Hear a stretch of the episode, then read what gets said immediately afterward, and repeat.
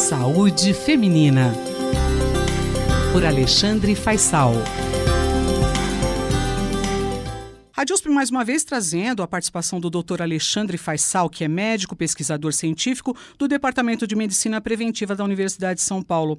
Doutor Faisal, a TPM de fato interfere e atrapalha a vida da mulher? Minha pergunta: além das opções medicamentosas, quais são as outras alternativas que nós temos? Atrapalha sim, menina. As mulheres sabem disso, o problema é bastante amplo, complexo, inclui mal-estar, inchaço, dor de cabeça, um baixo astral, piora do humor e tem uma característica que é ocorrer no período pré-menstrual, melhorando após a menstruação. É uma síndrome que afeta até 50% das mulheres, nem todas, obviamente, com a mesma intensidade, algumas com sintomas mais leves e contornáveis, mas algumas, infelizmente, com um quadro tão intenso que chega a limitar as atividades diárias da mulher e aí, obviamente, vai atrapalhar a qualidade de vida dessa pessoa.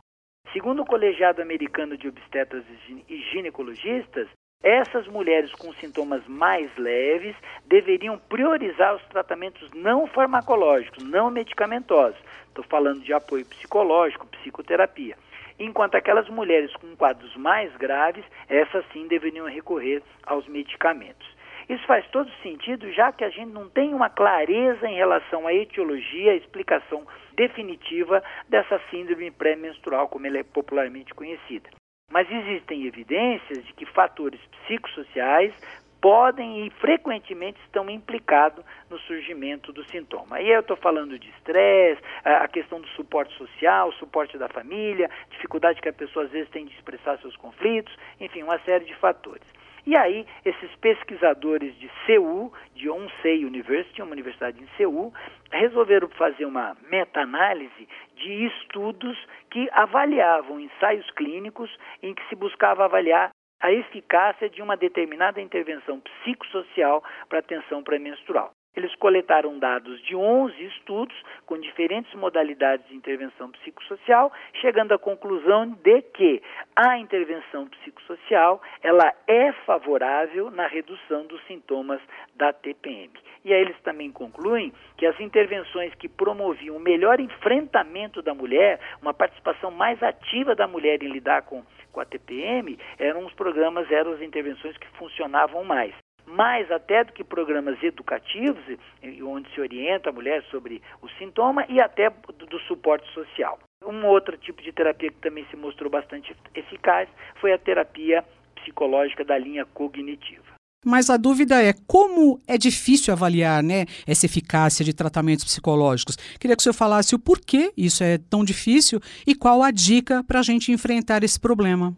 Você tem razão, Miriam. Uma limitação, por exemplo, dessa meta-análise, que, que agrupa estudos de intervenção, é que ela agrupa intervenções psicossociais muito diversas, né? Então, por exemplo, havia um grande, uma diversidade de número de sessões, duração da sessão. Algumas sessões eram únicas, algumas se estendiam por 12 sessões, algumas por 10 minutos, outras por 180. Enfim, isso acaba tornando um pouco complexo é, comparar, juntar essas intervenções. E sempre há também, no, no caso da, da, intervenção psicossocial, algum grau de subjetividade da própria intervenção e, e da própria relação entre quem aplica a intervenção, o profissional de saúde, e a própria paciente, que às vezes a gente não dá conta de controlar também no ensaio clínico. Mas acho que a mensagem, a dica final aqui é que para aquelas mulheres que sofrem de TPM, né, desses sintomas pré-menstruais, de uma maneira, vamos dizer, branda, não mais que moderada, né, nesses quadros mais benignos, talvez seja interessante pensar em incluir nessa estratégia realmente uma intervenção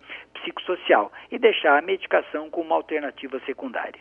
Muito obrigada, doutor Alexandre Faisal, médico pesquisador científico do Departamento de Medicina Preventiva da USP.